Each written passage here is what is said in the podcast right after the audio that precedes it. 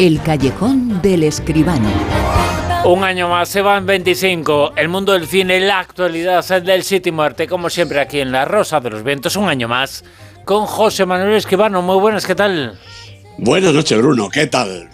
bienvenido, bien hallado.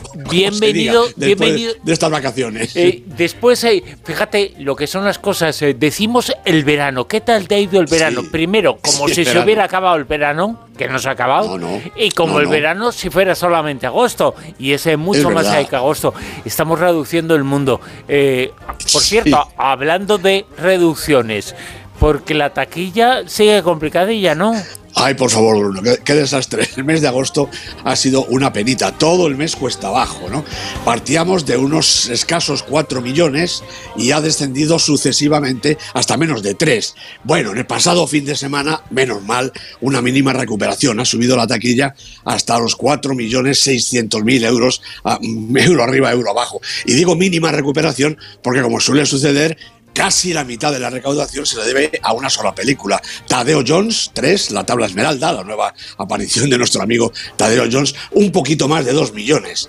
Eh, bueno, 823 pantallas, no ha estado mal para una película española de animación, pero la taquilla que tampoco es que esté mal hacer una peli un poquito más de 2 millones ella sola, una película española, pero bueno, realmente estamos en cifras yo creo que muy poco estimulantes. Fíjate, detrás del Tadeo Jones ha quedado After, Amor Infinito, que en otro, en otro momento esta serie de After llevaba muchísima gente, sobre todo adolescentes, a las pantallas. Bueno, pues 500.000 euros en, en 500 pantallas, es decir, bastante poquito. Luego detrás el Bullet Train de Brad Pitt, 412.000 euros. Quiere decir que nos estamos moviendo un poquito mejor que lo que ha sido todo a la caída de, de agosto. Hemos recuperado un pelín en este último fin de semana, pero todavía estamos realmente muy lejos de una taquilla verdaderamente interesante. Una taquilla que sería interesante a partir de los 5 millones de euros de recaudación que llevamos meses y meses, eh, prácticamente todo este año, el 2022, diciendo que hay que llegar, que ya ha llegado el momento pero parece que no, ¿eh? Que no llegamos a esa cifra, estamos eh, muy cerquita, pero no llegamos, llegaremos antes de Navidad. Hombre, vamos a ver. Se estabilizará. Algún día igual sí, pero Yo se creo que estabilizará. Sí. mira, la, exhibición está haciendo un esfuerzo tremendo. Este fin de semana se han estrenado ocho o nueve películas. El que viene, otras tantas. Además, también incluso bastante cine español, yo creo que posicionándose un poquito de cara a los Goya este fin de año, ¿no? Bueno, pues a ver si con todo eso y que venga además algún título de estos fuertes, si tiene que ser de cine americano, pues que sea, ¿no? Pero algo realmente eh, impactante que lleve nuevamente a los espectadores a recuperar ese hábito de ir a las salas de cine por el que tanto clamamos desde hace tantos meses ya. Y lo hacemos eh, sobre todo con cosas eh, tan importantes como esta que vamos a comentar aquí ya hay películas españolas eh, seleccionadas a los Oscar. Esa información es la actualidad, son las noticias.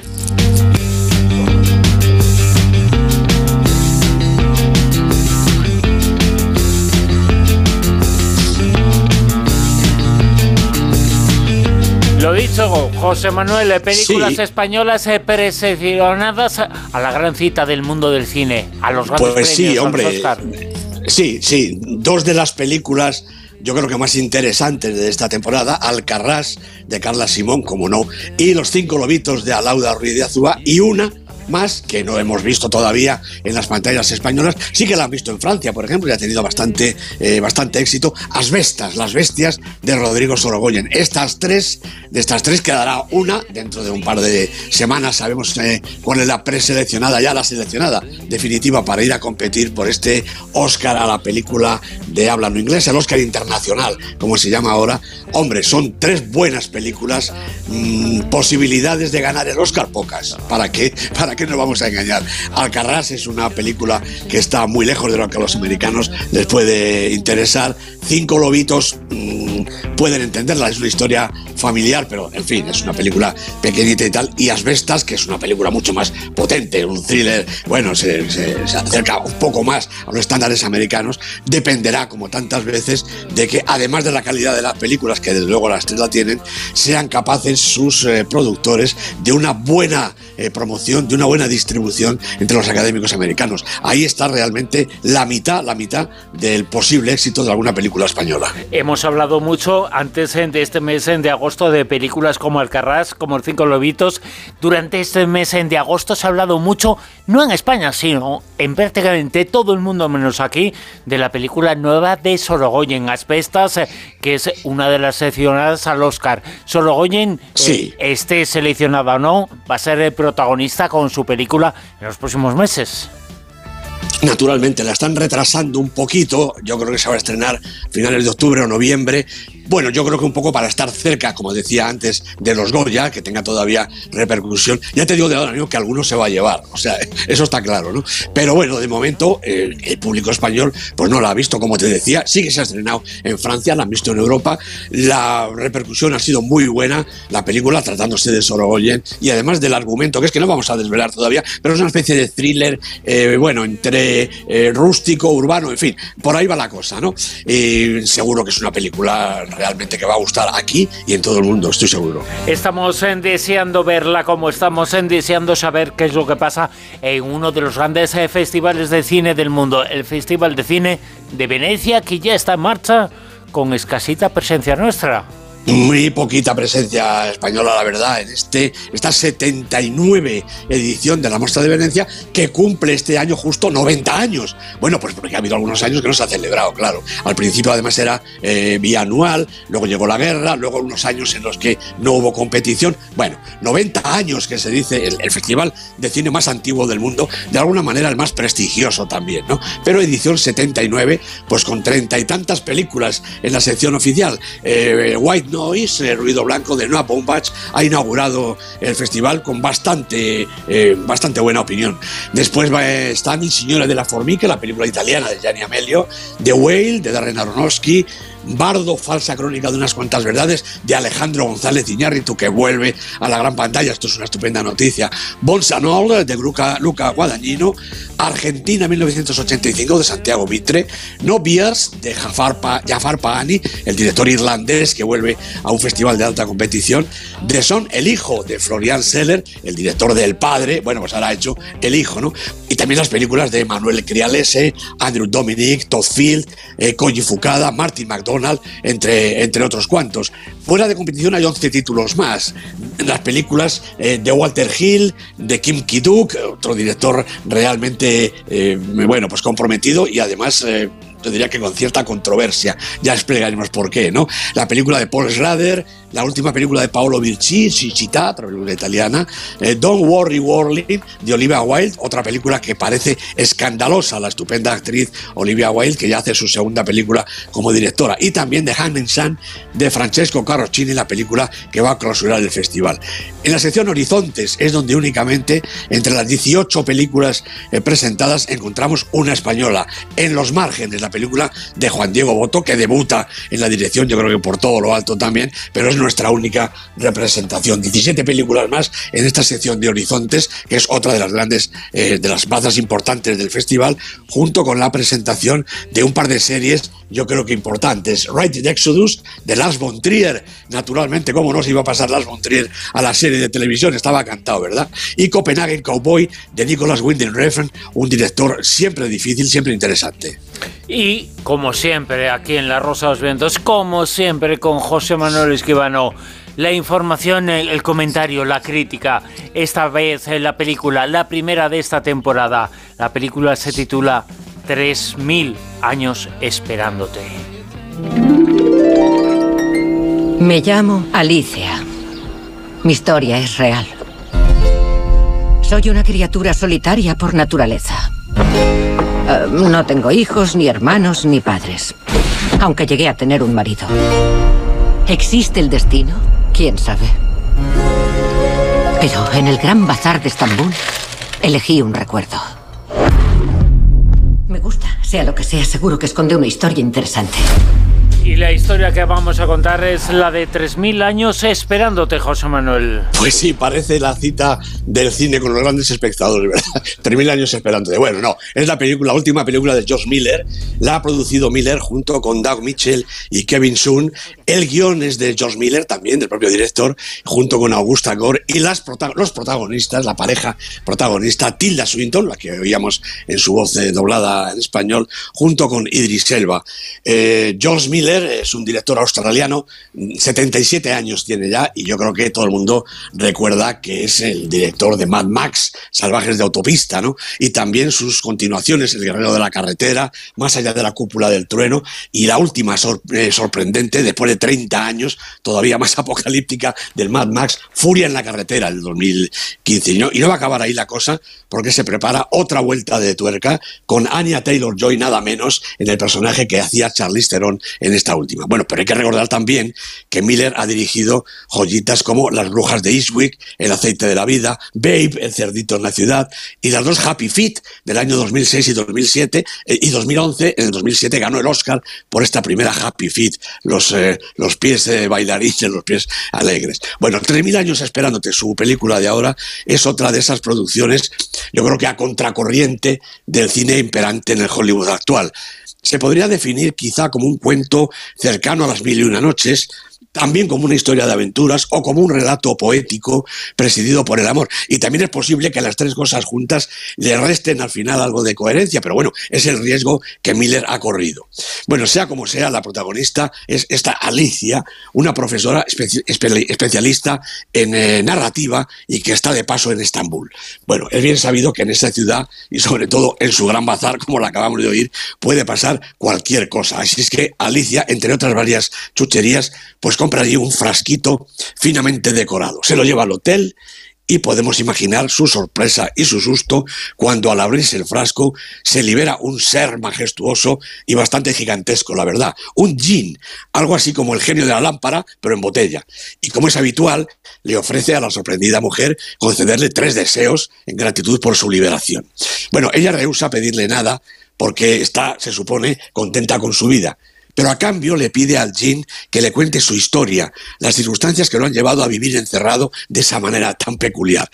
Y la pantalla se abre a un mundo fantástico en el que van apareciendo las azarosas vidas por las que ha atravesado, llenas de aventura, intriga, amor en peligro y erotismo a veces de mucho peso. Bueno, con cada relato la relación entre la atenta Alicia y el esforzado genio se va estrechando, mutuamente cautivados los dos por una, unas existencias que no comprenden, ordenada la de ella, apabullante la de él, pero que los acercan inexorablemente. Bueno, todo sin salir de la habitación del Hotel de Estambul, un espacio que, eso sí, salta en pedazos a cada momento con cada narración del fantástico protagonista. Bueno, el espectador tiene que dejarse llevar por la magia de las imágenes de Miller, que lo fía todo al mundo espectacular, poético, casi onírico en ocasiones, que crean entre su cámara y los infinitos medios digitales de los que el cine dispone y que además son una constante en su obra, desde los Mad Max hasta aquí. Yo creo que no cabe esperar otra cosa. Bueno, pero así transportados en su alfombra voladora, llegamos hasta el Londres actual, donde la película termina en un epílogo que concentra todo su significado. Hay más intérpretes en la película, claro, porque hay, como he dicho, múltiples historias e infinitos escenarios, pero Tilda Swinton e Idris Elba ocupan el centro de la historia con sus dos personajes admirablemente asumidos y representados, Alicia y el Jean. Él es un demonio fantástico, benevolente y cordial en este caso.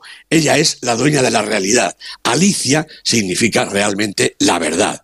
Y en este duelo entre ambas ideas, en su identificación y en el amor que los une, reúne la poética de esta propuesta, arriesgada, insisto, nada cómoda, ni siquiera está claro a qué público se dirige, pero imaginativa, divertida y dramática a partes casi iguales. Y desde luego, desde mi punto de vista, original y muy interesante. Original y muy interesante esta película que es el primer comentario.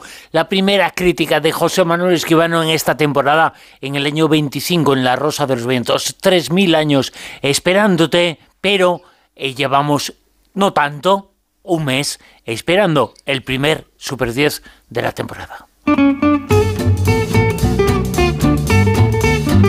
La lista, la lista que semana a semana nos ofreces aquí. Este Super 10, esta es la primera lista después del verano, después del mes de agosto de esta temporada, que nos eh, presenta en el puesto número 10 a qué película. Bueno, pues Sí, una película española, aunque su título no lo parezca. Pacifiction, la película de Albert Serra con Benoît Magimel, Marc Susini. Mm, Alberto Serra es un director español verdaderamente espectacular, especial, distinto, diferente. Una película Pacifiction que es seguramente una obra maestra. 9. En el 9 está la película esta que comentábamos antes, After, Amor Infinito. El Amor Infinito se les ha acabado ya a sus seguidores porque solo ha quedado en el puesto 9. Primera semana, la película la ha dirigido Castil Landon y la protagonizan Hero Fiennes y Josephine Langford. 8. Pues otra película que es una curiosidad. Mira, Entre la vida y la muerte. Primera semana, claro, para esta película de Giordano Ghederlini, protagonizada por Antonio de la Torre, una película belga dirigida por un italiano y protagonizada por un español. Esto es cine europeo. Eh, desde luego, pero eh, la Torre, bueno, tiene unas cuantas eh, películas, es uno de los rostros eh, más importantes, más eh, presentes en el cine español y ahora también en el cine de todos los países. De todos los países. Aparte de eso, Antonio de la Torre es un actor descomunal y aquí hace un personaje fantástico. Lástima, fíjate qué, detalle, en la versión doblada también su voz ha sido doblada al, al español, no la dobla él, con lo cual se pierde un poquito de la esencia de este grandísimo actor. Puesto número 7. Bueno, aquí está la película de la que acabamos de hablar, 3.000 años esperándote, de George Miller, ya lo hemos dicho, con Tilda Swinton y Idris Elba, dos personajes a cual más fantástico. 6. La película ganadora en la taquilla, Tadeo Jones 3, La Tabla Esmeralda, dirigida como toda la serie de Tadeo, de Tadeo, de Tadeo Jones por Enrique Gato, una película española de animación, una película espectacular, como toda la serie. 5. Bueno, pues llegamos aquí a una de las supervivientes de cuando nos despedíamos en el mes de julio. Todo a la vez en todas partes. A lo mejor es por eso del título. Dirigida por los Daniels, Daniel Kwan y Daniel Snade, con Michelle Yeoh y Stephanie Su de protagonistas. 14 semanas en el Super 10. 4. Nope dice Jordan Peele, que no, no. La película de, este terror moderno que hace eh, este director estupendo, Jordan Peele, con Daniel Kaluuya, inevitablemente, y Kike Palmer de protagonistas. Subimos al 3. Bueno, llegamos a los puestos de honor y tenemos buenas noticias. Aquí sigue Alcarrás después de 18 semanas en el Super 10. Carla Simone, la directora, como decíamos hace un ratito, puede, puede ser la película que la Academia del Cine Español mande a Hollywood a combatir por el premio a la película internacional. Desde luego que 18 semanas se lleva medio año en el Super 10 Alcarrás, pues una de las grandes películas españolas y de todos los orígenes de esta temporada en el mundo del cine, que nos sitúa en el Super 10, en el puesto número 2 a... Pues otra película que a mí me encanta, Cinco Lobitos, aquí sigue. Hombre, la dejamos en el puesto 1 y ha caído al puesto 2. La película de Alauda Ruiz de Azúa, pero es que lleva ya también 14 semanas en el Super 10. Y en el puesto, en lo más alto, el primer puesto número uno de esta temporada en La Rosa de los Ventos?